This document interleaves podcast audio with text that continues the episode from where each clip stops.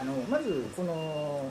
ヤンキー論を語っている、はい。あの斉藤さんがねあの実際どういう人なのかっていうことはあ非常に関心ありまして、はいはいはい。本当にすごい冷静に分析されてるなと思ったんですけどでもその時僕が思ったのはこの人は確実にオタク側の人間だなと思ったんですよね、はいはいはいはい。でもあの否定されてるじゃないですか。謙虚にして まあでもあの、まあ、どう見てもまあ相当なやっぱりオタク側の人間にしか思えないとあの側っていう程度であって、はい。私そのなりきれてないのは端的に申し上げてまず一つは二次元上等というようになれない、はい。やっぱり三次元の方に価値があるっていう観念がですね私の中に残っていくために、はい。これがまず一つはあのオタクになりきれないというですね。それからあのもう一つは観念としては分かるけども性癖としてのロリコンが理解できないと。はい。これがあります、はい。そういった意味では限りなくオタクの側なんですけど一つになれないというですねそういうあのジレンマを抱えて今日までやってきたという次第ですね、はい。二次元で抜けるか抜けないかっていうのがオタクまあそういうことです。乗っけられるかどうかは別として。そういうね。もうあのすごい端的な表現もあの素晴らしいなと思ったんですけどあの表現に関しては自信がありまして あの鈴木敏夫のジブリ汗まみれ。今週はスタジオジブリ発行の熱風に掲載された引きこもりを専門とする精神科医斉藤玉樹さんのインタビューの模様をお届けします。お相手はドワンゴ会長の川上信夫さんそして鈴木さん。世界が土曜の夜の夢なら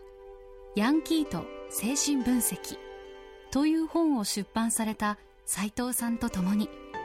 オタクとヤンキーについて語り合いました。あのそういうあの斉藤さんが、はい。このヤンキーの本を書かれたということで一体あのどういう本になるんだろうということで、はい。それで読ませ読ませていただいたら、はい。本当に面白かったんですけど、え。今まですごくあの特徴的ななんかあのあの一言で言い切りみたいなものがあったと思うんですね、ええ。例えばあのあのキャラクター分析論のところでは、はキャラクターとはあの、まあ、同一性。ありがとうございます。はいっていうあの、ね、あのそうあのそういうのがあったと思うんですけども、はい。あの今回の本に関してはそれに当たる言葉っていうものはどうなんですかね？それはまあヤンキーの定義になっちゃうわけですけど、これはもう定義不可能とはい。いうことになりました、はい。ええ、あの何を当てはめても言い尽くせないし逆に言うと、例えばヤンキーは気合だとかですね、はい。上げだとかですね、はい。言ってもヤンキーを言ったことになるんですよ、あのどう言ってもヤンキーを言い表すことができるんだけどこれしかないという一言はないんですよ。はいその辺の難しさです。だからオタクに関してはある程度絞り込めるんですけどヤンキーはもう特徴一つ一つが言ってみれば全てヤンキーの本質なのではい。ヤンキーは特攻服だとか言ったっていうわけだし、えー変形学生だと言ったっていうわけだし、えー、何とでも言えるわけですね。この辺の融通無碍さがヤンキーの可能性でもあり、えー問題でもあると。あのーヤンキーっていうのはいつから誕生したんですか？昔から多分ね言われると80年代からなんですよ、はい。70年代の頃は本当の不良はいたけどヤンキーという呼び名はまだ大してなかったと。で80年代ってヤンキーがパロディに対してなり始めた時にだからあの、まあ、銀売的なものが出てきて以降なされた交渉と考えていいと思いますね。だからヤンキーって言葉が出てきた時点ではもう本物のヤンキーは希少価値というかあのだんだんと数が減り始めていたと。で本物の不良体験や非行体験を持ったヤンキーそもそも非行少年や不良自体が減ってるわけですよ統計上。激減してまして。あのじゃあオタクが席巻したからそうではないんですけど本物の不良体験を持たないヤンキー的な人々がたくさん増えたというのはこの本の一つの動機なわけです。ね。だから、まあ、余談余談の余談ですけどあの騎士団ってバンドありますよね。騎士団のあの「ワンナイトカーニバル」っていう歌の歌詞に尾崎のパロディがあったんであこれは最初からフェイク狙いだろうなと思って切ったら実は本物だったというねあの綾小路翔本物だったというのが後で分かりましたけれどもまあ実際には本物じゃなかったのはフェイクだったのは銀杯とかの方で、えー不良体験なしみんな大卒みたいな感じですよね。それでまあなめ猫が出てきたりとか漫画の中にも、まあ、ビーバップハイスクールとかいろんなパロディものがいっぱい出てくるわけですよね。でパロディものも含めてヤンキー的になっていくっていうところがヤンキー文化の面白いところでメタレベルなんだけどメタにならないんですよね。でそういう感じでこう縮小縮小じゃないな。何と言ったらいいんでしょう。拡散と浸透と言った方がいいですかね。ヤンキー趣味っていうのはどんどん拡散していくんだけど本物の振りはどんどん減っていくみたいな感じで。ちょうど例えば悪いですけど病気と似ていてあの80年代に比べて今精神科の病気ってみんな軽くなってるんですよ。うつ病とかもどんどん軽くなっていて軽くなる代わりに人口どんどん増えてるんですね。もう2倍ぐらいになってますね当時の。これと似た現象。みんな軽症化したわけですよ。ヤンキーも軽症化して拡散したわけです。まあ、今回面白かったのはそのオタクと比較してのヤンキーっていう。特にあのあの今までの 斉藤さんの本とかでね、主張されていることと比較して、はい、じゃああのオタクとヤンキーの違いどうなのかっていう、えー、それを僕はもうあのとてもよく考えたんですがそれは結局対立するものと考えられているのかそれともそれを並立するものが全然違う別の要素と考えられているのか。あのネットカルチャーの中では、はい、オタク対ヤンキー、まあ、ドキュンとも言いますけれども、はい。この対立校はまあガチで揺るがないものとなってると思うんですけど、ねはい、でオタクはヤンキーのことをリア充と呼んだりとかいろんな呼び方で剣をドキュンと呼んだりとかですね剣をしてますしヤンキーはオタクはガチないのかもしれないよく分かりませんけれども、えー、対立構造はあると。ただよく見ていくと確かに表面は対立してるんですけど成り立ちとかですねやってることとか結構似通ったところもあるしこの辺はすごく面白いなと。例えばオタクの会話って基本的にあの引用の嵐なんですよ。要するに怒ってる時にあの怒ってると直接言ったらただも立つじゃないですか。そこであの漫画の登場人物の怒ってる時のセリフを引用してうまくそこに感情を落とし込むんですよ。断片を引用してきてつなぎ合わせて会話に成り立つしたしたちわけですね。あのでもヤンキーは言葉を新しく作り出すギャルの言葉みたいに。そういう感じでこうあのおしゃべりの中から言葉を新しくしていくっていうヤンキーと、まあ、引用の嵐であの新しい話し方の作法を作り出すオタクの対立っていうのはだから書き言葉ベースのオタクとあの会話ベースのヤンキーっていう対立はあるだろうと思いました。ただ引用の身振りは近いところもあるかもしれない。ヤンキーの文化ってあの本読んでるとあの結局あのよく社会学なんかで言われてる中間共同体の名残ですよね、うん、はいはい、でそうするとそのオタクっていうのが何なのかっていうとそこに入れてもらえなかった人ですよ。ねで二次元どうこうっていうのは入れなかったから二次元の方に行かざるを得なかったっていうのがそもそも原点じゃないかなということを思ったんですが。ね、そこはそこはあえて異論を申しますと、確かにそういう人もいます、はい、それは事実なんですけどもう一つあのイニシエーションの問題がかかってきていて、はい、人間のセクシュアリティというのは最初に何に触れたかでかなり決まるところがあると、はいはい。えー、だからあの最初にあのお父さんのなんか実は週刊誌かなんかで目覚めちゃった人は、まあ、そういう世界のねセクシュアリティに目覚めるかもしれないし、はい、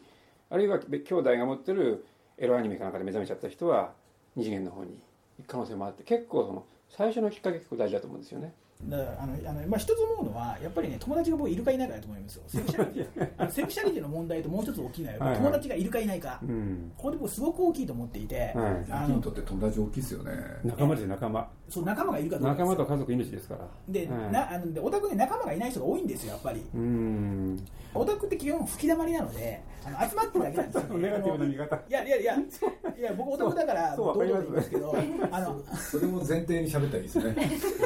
いやいやいや吹き溜まりですよ。だってあの今2チャンネルよくあるじゃないですか。なんか敵に回す恐ろしいが味方にすると頼りない。これはね多分オタクのあの本性なんですよ。それは言える。それは言える。味方にすると頼りない。何かっていうと別に絆はないんですよ。あの集まってるだけで群れて。そう絆は何もない。それは言える。絆はないですね。絆はない。現実に本当に実生活やった時に周りがいるかいないかの差だと思うんですよね、本当にねあの信頼できる仲間っていうのがひょっとしたら2次元にはいるかもしれないけど3次元にはいないんですよ実際問題そこら辺に身体性が関わってくるわけで常に厳然する仲間がね、えー、もう歩いていける距離にいるいるヤンキーと、まあ、ネット上にしかいなくて会えるのはオフ会ぐらいしかないというオタクの違いってことはあるかもしれませんよね。それで思うのが、まあ、僕がね中学生の時ぐらいにずっと悩みがあったのがあの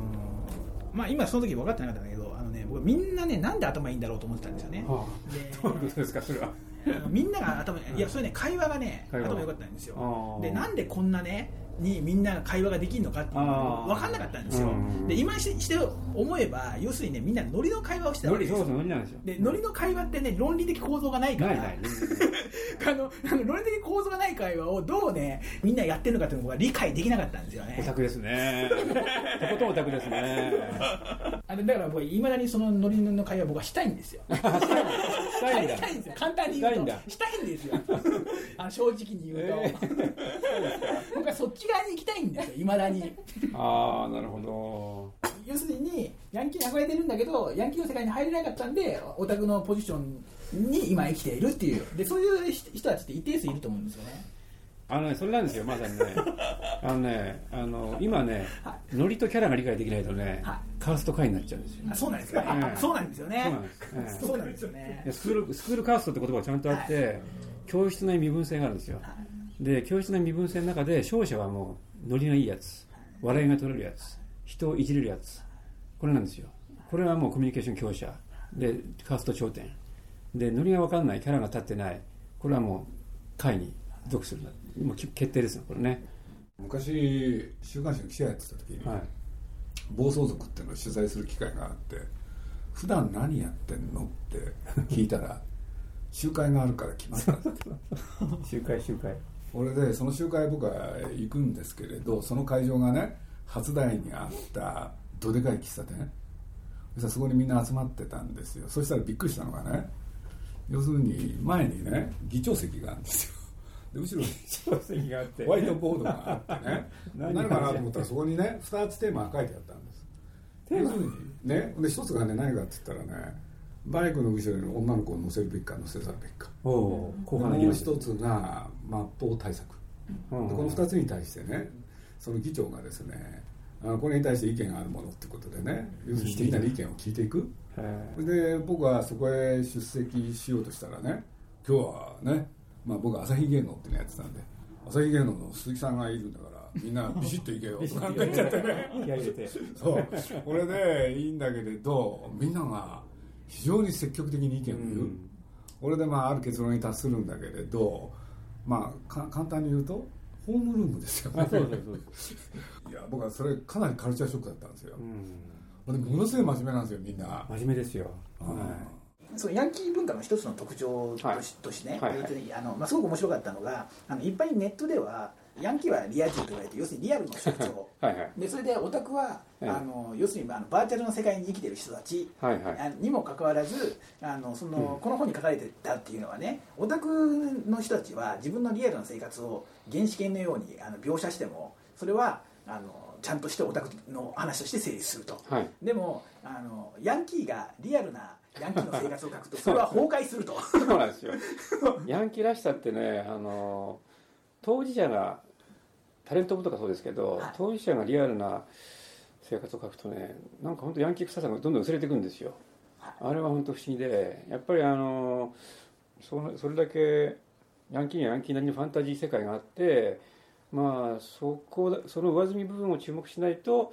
見えなくなっちゃうものなのかなという気がするのでファッションの部分とかですね。そういった上積みに注目すると途端にヤンキーらしくなるというね。そうですね。だから、君言ってるのはヤンキーの方がファンタジーだってことですよね。またオタクの方が。よよっぽどあのあの地に足がついて考えてるんだけどヤンキーの方がファンタジーに生きてるそれはあるんですよ、ね、つまりオタクはあのバーチャルな世界とリアルな世界はっきり区別してるんです、はい、よくあの宮崎事件の時なんか批判されたあの現実と曲の区別がついてないって散々言われましたけどあれ逆であのつきすぎてるんですよはっきりとね。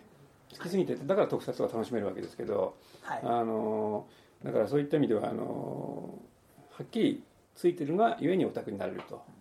あまあ、そうですよね。ヤンキーはやっぱファンタジーなんですよ。夢という言葉でみんな言ってますけれどもね。でそれが夢が現実と一体化することを目指していてでも信じてると。まあ僕思ったのはそういうあれの文化とかって例えば一番近いものの一つにねホストの文ああはいはいはい。近いと思います。でそのね、まあ、ネット業界にもねサイバーエージェントとかっていうリアル会社がいるんですけども あのそういうねあのネット企業で一旗あげようっていう人たちがいるんですよ。あのオタクじゃないんだけどネット企業ではもう金儲けして俺はトップを取るんだって言ってるのと、なんかホストの俺はトップを取るんだって言ってるのとあのなんかねブログを書いていてほとんど中身が一緒なんですよね。すごい親和性高いですよ。あの辺と自己啓発系とネットワークビジネス系はみんな一緒だと私は思ってます。あそれそうですよね、ヤンあのヤンキー的なそういうなんかそういう感性一緒です。よね。そういうのありますよね。そのファン,、ファンタジー的なところに。すごくファンタジーです、はい、ただファンタジー実現する、うん、変に現実的な部分もあるんですよ、あの元ヤンで成り上がるパターンとしてあのヤンキー元ヤン弁護士とかですね。元ヤン教師とかいるわけですけど元ヤン精神科医とかいないんですよね。あと哲学者とかいないんですよやっぱ実利徹底実利実利思考ではあるんですよ、はいはい、あの現実世界で有効なことしか考えない、はい、だから刑事上的なことや抽象的なことの方にはなかなかいかないですよね。だからその辺プラスで一概にヤンキーがファンタジーと言ってしまうしまうためらいがあるのはその実利志向ですね、えー、その実利の追求の度合いにおいてはファンタジーなんですけどただそのファンタジーが何かというとヤンキー先生の夢は結局は一軒家持ってポルシェ買ってロレックスの時計することだったりするわけで非常にね あの俗っぽい俗っぽいんですよ。そういった意味では。ファンタジーとしてはちょっとたちが悪いというかね、えー、内容は聞いてると身も蓋もないんだけどまあでっかい夢とかなんかそういうふうに表現するほかはないみたいですねどうもね。そういった意味では。あのオタクから見るとあのヤンキーっていうのはあの一つやっぱり勝ち組に人生勝ち組の人たちっていうイメージがありますリア充ってねほぼドキュヤンキーのことですからね、でもあの実際ににはあの本に書かれてましたけれどもあの勝ってるヤンキーはほんの一人すごい少ないですよ。でもそうすると例えばあの日本の社会構造を考えた場合、はい、社会をあの支配しているのはヤンキーですかオタクですかそれともどちらも敗者なんでしょうか？いやあのね僕はおそらく推定ですけど、はい政治家領域では圧倒的にヤンキー的キャラが強いと思うんですよ、はい、でそれを言っちゃったらやっぱりヤンキーが支配してるとい。う話になるんじゃないかなと思いますけどね、えー、あと実業の世界だってそういうこと徹底して実実利志向でもありますから幅を利かしてる面もあるでしょうしどちらかと言われればそれは僕はヤンキー的なものは強いしそれからもう一つあのこれは、えー、南波さんの本の表紙に東村明子さんの漫画の引用があってそこで言ってることはヒット商品出そうと思ったらヤンキーを狙えと。お宅におけても10万が精一杯だけどヤンキー層の心を掴んだら100万は軽く軽くいくということが書いてあって漫画でもアニメでも。ジブリは稀有な例だと思いますよだから。そういった意味では。そういう意味で消費活動においてもヤンキー的感性が圧倒的と。あそうですね。だからそういう、はい。まあ、ジブリっていうのは本当特殊な例だと思っていて、はいはい、で僕の友達とか見ててもアニメをね見ない人っていう人が見るんですよ、ね、あのそう唯一見るアニメがそれがねディズニーとジブリなんですよ、うん、そはい、でそして漫画で読むのは「ワンピースワンピースです。ワンピースです。はい。宮崎駿がね吉田壮あ評価してますね。ずっと読んでたんで、ね、はいはい。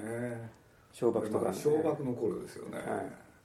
彼の中にそういうものがあるんですかね。宮崎さんはあの吉田壮について非常にあの鋭い指摘をしていて閉ざされた学園って言ってるんですよね。つまりヤンキーものがブイブイ言ってるのは学園生活っていう閉鎖空間があるからああいうことが成り立つんで一歩崖から出たらもう悲惨なんですよね。そこにあえて目をつぶるファンタジーがヤンキー漫画だということを書かれていてそれは全くその通り。あのもうジブリですジブリっていうよりは鈴木さんはヤンキー体質ありますよね。そう。ジブリは外に開いた。そうですよ。だからね。ねオタクが作ってヤンキーが売るのがヤンキーうわ言っちゃった。うわ言っちゃったよこの人。いいんでしょうかこの方。いや僕はね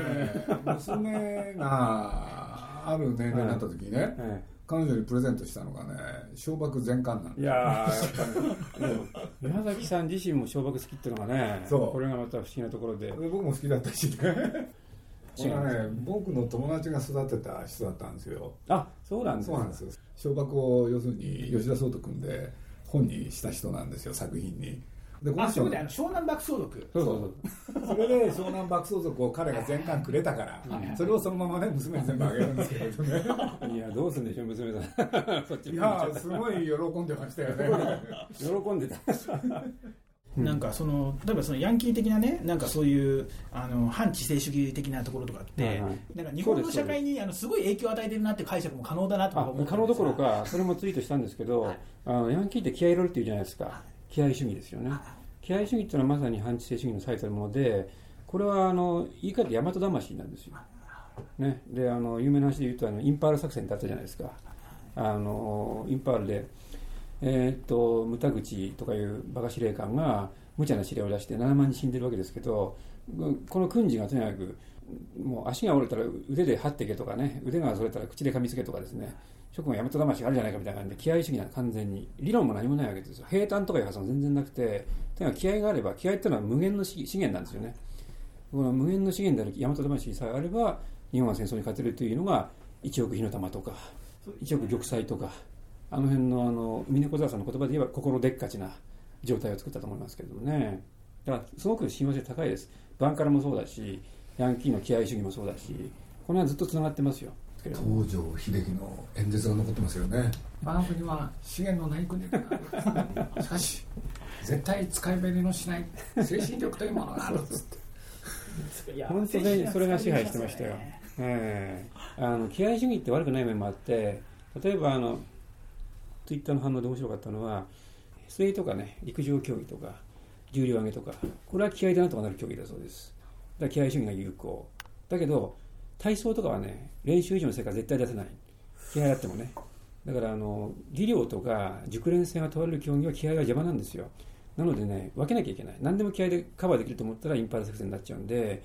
戦略とか戦術が問われる部分では気合はちょっと禁欲しなきゃいけないし気合でだから分けるとね気合で押し切れるのは多分短期的で単純な目標設定。これは気合でなんとかなります、日本はそれなんとかやってきた部分相当あると思う。だけど長期的であの複雑な目標に関しては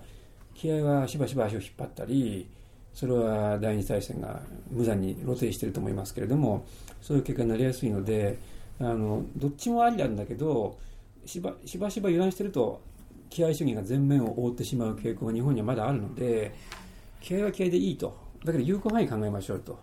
えー、有効範囲を理解して活用しましょうと。でもう一方で知性を活用すべきところでは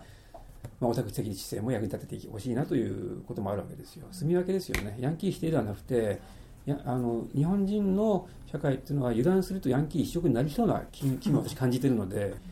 えー、多様性ですね多様性を担保してほしいという意味で書いたというのが本音のところです。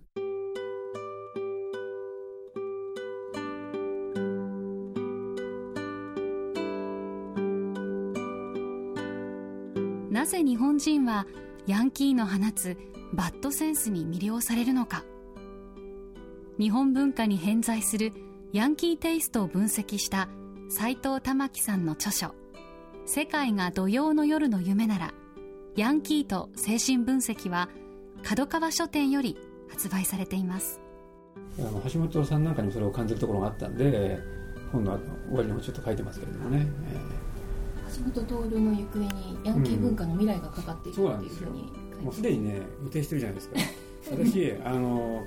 この間ツイッターであの質問が飛んできたんですよ。ヤンキーは大人になったらどうなっちゃうんでしょうかって質問が来たのであの維新の会に入ったり 大日本帝国憲法の復活を宣言したりするなんじゃないですかって書いたらえらい受けてですね。これが受けるってことはみんなそう思ってるんだなとかと思うんですよね。で橋本さん自身のヤンキー性はともかくとして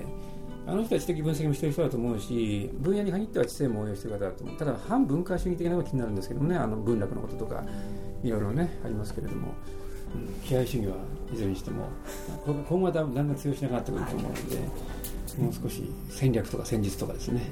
えー、反省主義をやっていけないっていうことですね、えー、鈴木敏夫のジブリ汗まみれ。この番組はウォルト・ディズニー・スタジオ・ジャパン。JAL 町のホットステーション。ローソン。アサヒ飲料。日清製粉グループ。立ち止まらない保険。MS&AD 三井住友海上。au の提供でお送りしました。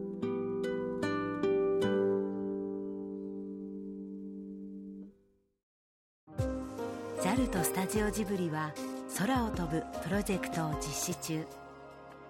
空を飛ぶことのロマンを伝える素敵なプログラムを展開しています。